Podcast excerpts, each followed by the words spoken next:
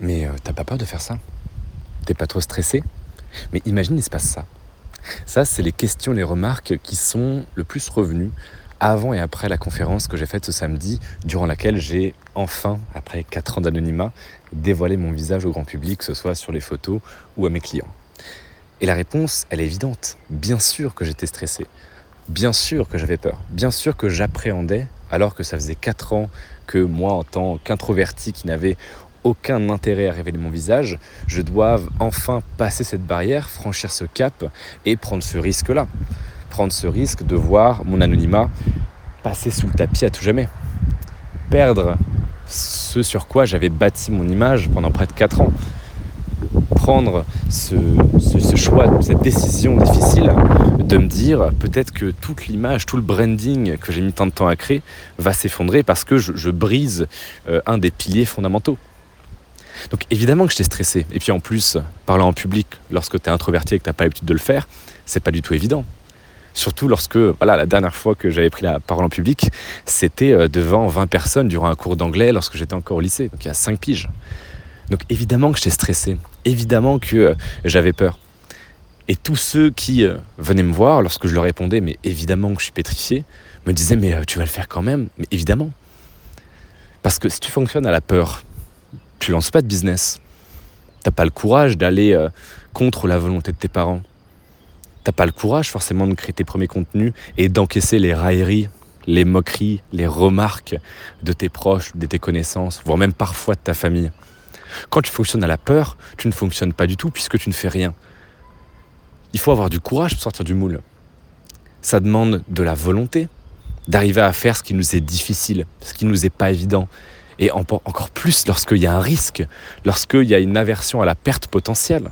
C'est extrêmement difficile. Mais c'est pour ça que ça a de la valeur. C'est pour ça que quand tu montes sur scène, tu es tout seul et en face sont des dizaines, des centaines de personnes. C'est parce qu'il y a que très peu de personnes qui dans leur vie vont arriver à surmonter leur peur. Et on ne parle même pas d'une peur euh, de lancer un business euh, sur Internet sans se montrer, etc. Ou en fait, euh, si tu en parles à personne, personne ne le sait. Là, imaginons pour une conférence, si tu ne sais plus quoi dire, si tu t'en mêles à fond, si tu te rates, et qu'en plus, moi, pour l'exemple, il y avait 3-4 caméras et une quarantaine de téléphones braqués sur moi. Si je me chiais dessus, il y avait une preuve qui restait à vie. Et en plus, lorsque tu as passé 4 ans à bâtir un branding, une image, une réputation, si tu te foires là, c'est 4 ans de réputation, de branding, d'autorité, de crédibilité réduite à néant. Donc oui, évidemment, il y a du risque. Oui, évidemment, il y a de la peur et du stress. Mais je le fais quand même. Et comment je fais d'ailleurs, si tu te demandes? Moi, j'ai une stratégie extrêmement simple. C'est que lorsque je sais que quelque chose est bon, est intéressant, va me permettre de me dépasser, va m'apporter plus et que évidemment le rapport bénéfice-risque est bon, je m'y engage de manière à ce que même si la peur est extrêmement forte, je ne puisse pas revenir en arrière. Par exemple, pour cette journée, il y avait la conférence et la soirée networking. On avait investi près de 15 000 euros dans cette journée. Donc la journée évidemment contenant la soirée, entre la privatisation euh, de l'école de commerce, parce que c'est quand même assez drôle que la première fois que je mets les pieds dans une école de commerce, c'est parce que je l'ai privatisée pour une conférence dans laquelle je dis que les écoles de commerce c'est de la merde. C'est assez euh, ironique. Mais voilà, je me suis engagé auprès de mon équipe. J'ai fait déplacer des gens. J'ai vendu des places. Donc financièrement, je suis engagé. J'ai investi euh, beaucoup de capital dans les réservations, dans l'organisation, dans la sécurité, etc. Et du coup, même si je suis terrifié avant, à l'idée d'entrer, donc avant de monter sur scène, j'ai pas le choix. Et c'est ça qu'il faut que tu fasses, c'est-à-dire fais des trucs qui te font peur. Fais des trucs qui te font peur parce que c'est là en fait où tu sors véritablement de ta zone de confort. Et même en termes de cohérence, qui je serais si j'étais là à te répéter, fais des choses qui te sont difficiles, sors de ta zone de confort, aie le courage d'affronter ta peur et d'aller au-delà, si moi-même j'étais pas capable de le faire. Tu vois? Et j'ai même reçu des messages très sympathiques d'ailleurs de confrères ou même d'élèves, de membres de mes programmes, etc., qui ont lancé leur business de création de contenu, de formation, d'e-commerce, peu importe, et qui n'ont jamais montré leur visage parce qu'ils n'osent pas le faire et qui me félicitaient d'avoir fait ça. Parce qu'en fait, lorsque tu fais ce que 99% des gens, si ce n'est plus, sont terrifiés de faire, les gens te donnent leur respect, leur admiration, et de facto, les opportunités qui vont s'ouvrir à toi vont être bien plus grandes, puisque très peu sont ceux qui sont capables, qui sont en position de les saisir. Car tous les autres restent contrôlés, déterminés par leurs émotions. Ce que je veux dire, et c'est d'ailleurs la base du stoïcisme, c'est que être stoïque, ce n'est pas ne pas avoir d'émotions. C'est évidemment, comme tout être humain, être empli d'émotions, être vachement influencé par ça, mais aller au-delà, réfléchir de manière pragmatique, c'est-à-dire être un émotionnel rationnel. Où tu vas par exemple réfléchir en disant certes je ressens ça, mais pragmatiquement, logiquement, rationnellement, si je le fais, ça va apporter ça. Et c'était exactement ce que je répondais à mon équipe lorsqu'ils me disaient c'est bon, ça va aller, etc. Je disais mais de toute façon, oui, je le sais que ça va aller. Je sais que ça va m'apporter énormément, que ce soit en termes de retour, que ce soit en termes de crédibilité, euh, d'image, euh, de confiance, même en financier. Je sais que ça va m'apporter beaucoup, beaucoup plus que les efforts que je suis en train de mettre, que les investissements en capital que je suis en train d'y mettre, etc. Mais 99% des gens à ma place, ils se seraient défilés. Ils auraient dit ah ouais non en fait non. Et c'est d'ailleurs pour ça que il y a une importance et un rôle énorme à l'entourage. C'est que moi initialement, j'ai commencé à me faire influencer par ça. Pour le Face Reveal, je voulais simplement faire une soirée networking. Et c'est mon ami d'ailleurs qui était présent lors de la conférence, Ethan, et que j'ai un petit peu alpagué durant le contenu de cette dernière, qui m'a dit mais attends, là ça fait 4 ans que tu bâtis une image de marque extrêmement forte, que tu investis euh, ton temps, ton énergie, ton capital et que tu fais reposer ton business dessus. Et la première fois où tu dévoiles ton visage, un événement que tout le monde attend depuis 4 ans, tu vas juste faire une pauvre soirée. Et je vous invite vraiment, et c'est aussi l'importance du réseau, on vient toujours aux mêmes choses, d'être entouré par des gens qui veulent fondamentalement votre bien, quitte à vous rentrer dedans. Moi, je me remercie mille fois d'avoir euh, une équipe que je me constitue euh, triée sur le volet avec des gens de confiance que je rémunère grassement, en qui j'ai confiance et qui me le rendent au centuple. C'est parce que ces gens-là vont vous pousser à faire ce qu'il faut, même si actuellement, à l'instant T, ça vous est inconfortable, difficile et non évident. Parce que le cerveau est fait de manière à ce que dès qu'il y a une notion de risque, il va vouloir l'éviter et aller au plus simple, au plus confortable. C'est pour ça que les gens fument, c'est pour ça que les gens commandent Uber Eats, c'est pour ça que les gens restent dans le salariat, c'est pour ça que les gens n'osent pas aller à l'encontre de leurs parents, c'est pour ça que les gens se plient aux diktats de la société, c'est pour ça que la société aussi de consommation. Si les gens avaient une volonté propre, la société capitaliste de consommation n'existerait pas. Encore une fois, pour qu'il y ait des influenceurs, il faut qu'il y ait des influencés, c'est le même principe dans l'économie aujourd'hui, vous avez besoin d'être entouré par soit des ressources, soit des personnes, qu'elles soient présentes ou en ligne, qui vont vous booster. C'est pour ça que je n'ai pas arrêté de te dire de te brancher ton cerveau sur une sorte de radio entrepreneuriale. Moi, c'est ça qui a joué un rôle déterminant dans ma situation, dans mes finances, dans mon chiffre d'affaires, dans ce qui est devenu Fortumedia. C'est la radio sur laquelle j'ai branché mon cerveau. Si tu branches ta radio sur ton entourage, sur ta famille, sur ta, tante au dîner de famille qui te dit Mais attends, mais tes petits rêves de gamin là, mon grand, euh, euh, c'est bien gentil, hein, mais passe ton bac d'abord, et puis fais ci et fais ça. Ah, c'est lui le, futur millionnaire.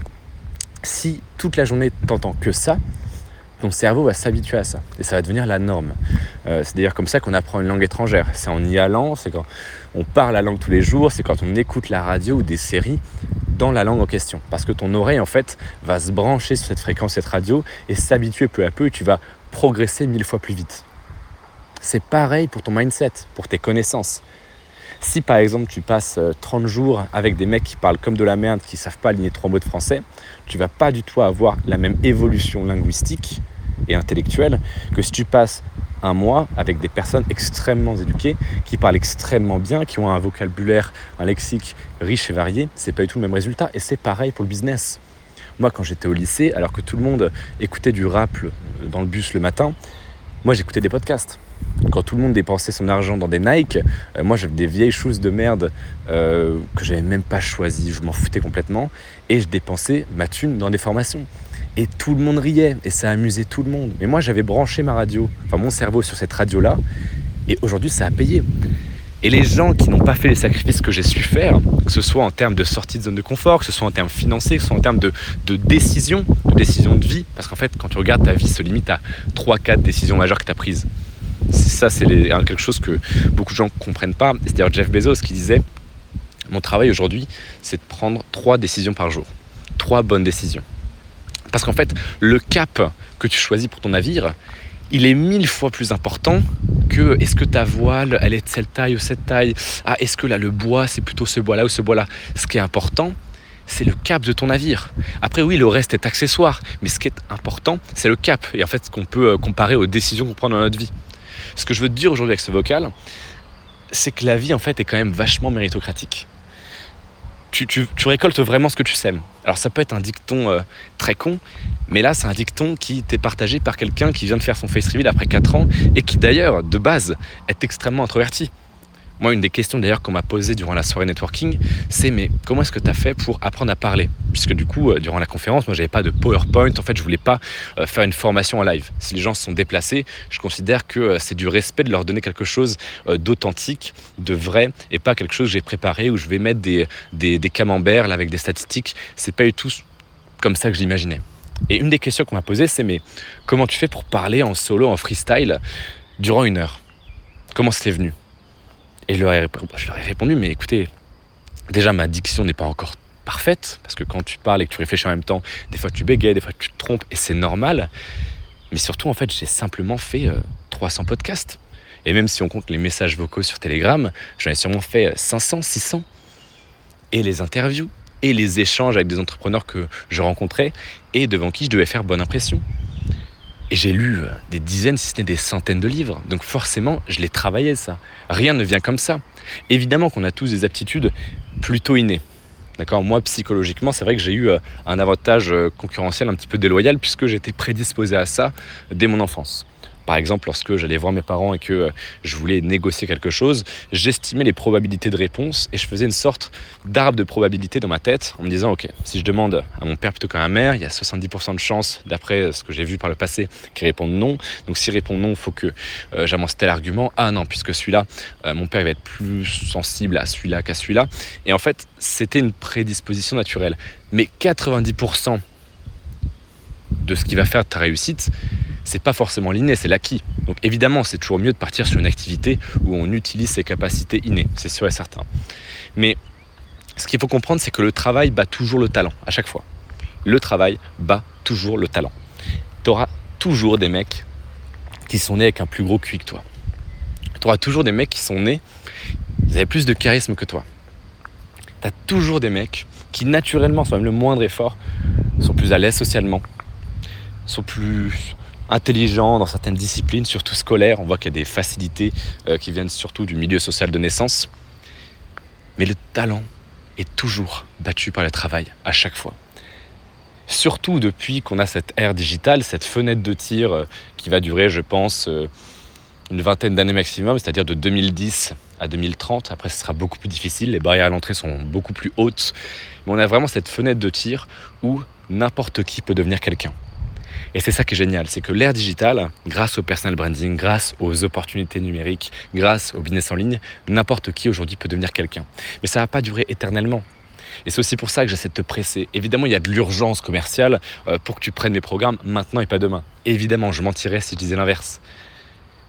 Mais il y a vraiment cette urgence réelle, c'est-à-dire que ça n'a jamais été possible dans l'histoire que quelqu'un, par exemple, naisse euh, paysan et finisse dans la haute bourgeoisie, dans la grande bourgeoisie, pardon.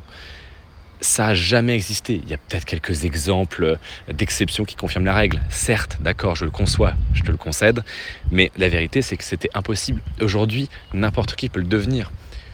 Moi, pour rappel, je suis fils d'un enseignant et d'un médecin qui ont fait de très longues études. Mon père en a fait 6, ma mère 10, pour en arriver là.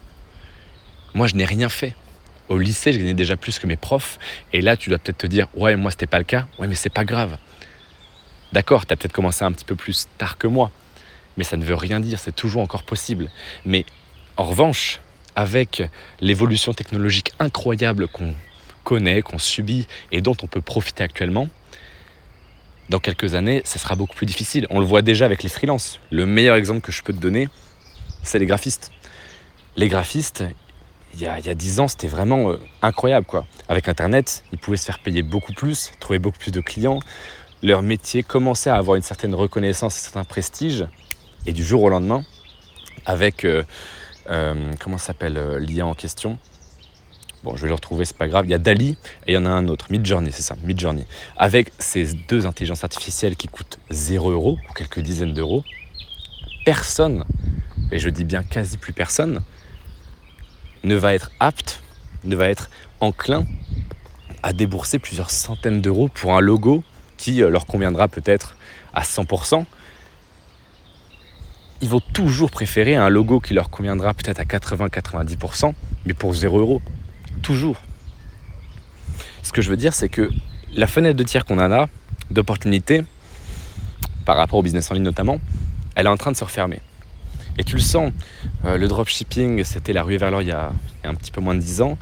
Là, c'est en train de se refermer. Quasi plus personne euh, vit du dropshipping, soyons honnêtes. Il y en a quelques-uns, mais ils sont très très bons et ils ont commencé il y a pas mal de temps. Euh, et même ceux qui disent vivre du dropshipping, en fait, ils vivent de l'infopreneuriat, qui vendent en disant de faire du dropshipping, tu vois. Il y a plein d'opportunités, la prestation de service, même le consulting est en train un petit peu de prendre un coup, à part quand tu as beaucoup d'autorité. Ce que je veux dire, c'est qu'on arrive à la fin d'une ère. Ça va être le début d'une autre, mais aujourd'hui, ce qui doit être dans ta top priorité, entre guillemets, c'est de faire du cash. De faire du cash et de te créer un réseau. Parce que si tu as une bonne réputation, une présence en ligne, du cash et un bon réseau dans 5 ans, même si ton activité actuelle ou celle que tu t'apprêtes à lancer, elle disparaît, elle crache, tu auras déjà tellement accumulé de ressources, qu'elles soient euh, humaines, financières, intellectuelles et même de crédibilité. Tu vois, le fait d'avoir fait quelque chose, d'avoir monté un business, dans ton CV entrepreneurial, ça te servira. Tu auras tellement accumulé tout ça que tu vas pouvoir rebondir. Tu vois, c'est comme les, gens qui me disent euh, Oui, mais en fait, euh, si OnlyFans, dans 4 ans, c'est interdit en France. Imaginons, hein, je dis n'importe quoi parce que les sites X sont toujours autorisés en France et OF est beaucoup moins pire que ça. mais imaginons, théoriquement, pourquoi pas. Mais j'aurais tellement accumulé de cash entre temps, de ressources, de réseaux, de crédibilité dans ce domaine que dans l'instant T, je trouverai une autre activité à lancer ou même on voudra m'embaucher. Imaginons demain, je, perds ma liste email, je perds la confiance des gens, je perds Fortumedia, je perds tous mes programmes, je perds mon réseau, donc vraiment le truc impossible, je perds même mes numéros de téléphone, absolument tout.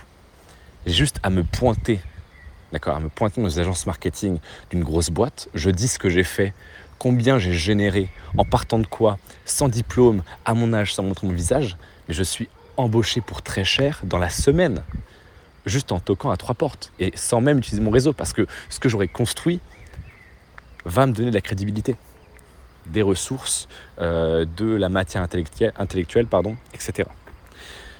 Ce message pour toi, il a trois conclusions. La première, c'est fais des choses qui te font peur. Parce que c'est là où on se dépasse, c'est là où on s'améliore, et c'est là où on va chercher du progrès et du, changement, du changement véritable. Pas du changement en mode on modifie la couleur d'un bouton sur Shopify, du vrai changement. La deuxième, c'est tout ce que tu fais actuellement va avoir un impact positif ou négatif pour plus tard. Alors bordel, construis. Construire, ça veut dire quoi?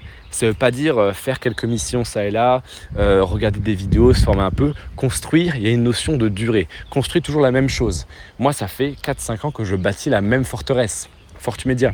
Alors c'est passé par plein de choses, de la prestation de services, l'infoprenariat, une école en ligne. À un moment ça a été ça, avec les programmes KDP sur l'IA, sur, euh, sur, sur Ox, etc c'est passé par diverses ères Fortumedia. Mais pourtant, la marque est toujours là. C'est ça que je construis véritablement. Et c'est ça que j'invite à faire. Et c'était d'ailleurs ça le sujet de la conférence que j'ai faite euh, avant-hier. C'était de construire une marque qui va durer dans le temps autour de vous. Et c'était le déclic que j'ai essayé de, créer chez les personnes qui se sont déplacées pour me voir. C'est qu'en fait, actuellement, le seul truc qui va survivre à n'importe quoi, à n'importe quelle crise, et votre meilleur actif, c'est vous l'investissement le plus rentable que vous pouvez faire, c'est vous. Alors évidemment, c'est une phrase un petit peu bateau des formateurs, mais qui n'en est pas moins vraie. C'est investissez en vous-même. Je suis d'accord, c'est super important. Moi, si je n'avais pas investi des milliers d'euros dans les formations, j'en serais absolument jamais là où j'en suis aujourd'hui. Mais le meilleur conseil que je peux vous donner, c'est investissez sur vous-même. Et il y a une nuance. Sur vous-même, ça ne veut pas forcément dire juste acheter des formations, des livres pour euh, augmenter votre cerveau. Ce que je veux dire, c'est que vous êtes un actif qui a une valeur. De la même manière que vous achetez une action Apple, elle va avoir un certain prix en fonction de la demande et des résultats de l'entreprise, vous êtes exactement pareil. Voyez-vous comme une action. Ça, c'est un conseil qui, moi, a changé ma vie. C'est voyez-vous comme une action. Si vos résultats sont bons, si vos bilans sont bons, si vos actions sont impressionnantes, si on voit que vous durez dans le temps, si on voit que vous êtes très demandé, vous vaudrez plus cher, car vous serez plus rare. Et ça vous permettra toujours de rebondir à un moment ou à un autre. Et troisième conseil, des relations.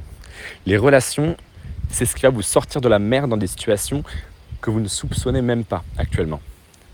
Moi, c'est une phrase qu'on m'avait dite qui m'avait aussi beaucoup euh, marqué. C'était qu'une audience, si tu l'entretiens correctement, ça va t'ouvrir des portes professionnelles, mais aussi personnelles. Par exemple, demain, imaginons, euh, je suis à la rue, on ne sait pas pourquoi, j'ai plus de téléphone, j'ai plus rien, etc. J'ai juste à prendre le compte Instagram de quelqu'un euh, dans la rue et de contacter deux, trois personnes que je connais dans mon audience et j'aurai un hébergement. Ce que je veux dire, c'est que les relations, pareil, c'est un actif extrêmement rentable. Que ce soit en termes de réseau, mais en termes de collaborateurs, etc. Investir dans vos relations, qu'elles soient personnelles ou professionnelles, ça va vraiment être game changer sur le long terme. Et c'est difficile puisque on ne voit pas forcément le retour sur investissement immédiat. C'est d'ailleurs une technique de vente qu'on apprend euh, lorsqu'on fait du copywriting, c'est qu'on va toujours énoncer le ROI demain, dans une semaine, dans un mois et dans un an. Tu vois, on va euh, dispatcher un petit peu ça et on va dire, voilà, demain déjà, tu auras fait ça, dans une semaine, tu auras déjà les premiers résultats, dans deux mois, tu vivras de ça, etc. etc. Les relations, c'est exactement pareil. C'est quelque chose où, au début, ça va rien rapporter. Deux, trois semaines plus tard, euh, tu vas rencontrer un petit peu de monde, on va commencer à te recommander, à te conseiller, à te faire rencontrer du monde, etc. Et dans deux ans, une relation bien entretenue, elle peut te rapporter un million. Parce qu'au lieu de recommander euh, euh, Paul Pierre-Jacques, eh ben, il y aura un mec avec qui tu auras entretenu une relation, avec qui tu auras développé cette relation, qui t'aura recommandé au lieu d'un autre. Et toc, c'est toi qui te décrochera le contrat. Ou c'est toi qu'on invitera en tant qu'intervenant. Ou c'est toi à qui on demandera de faire de l'affiliation. Bref, tu as compris l'idée. La phrase de fin, le travail bat toujours le talent. Alors bordel, fais des choses qui te font peur et défonce tout.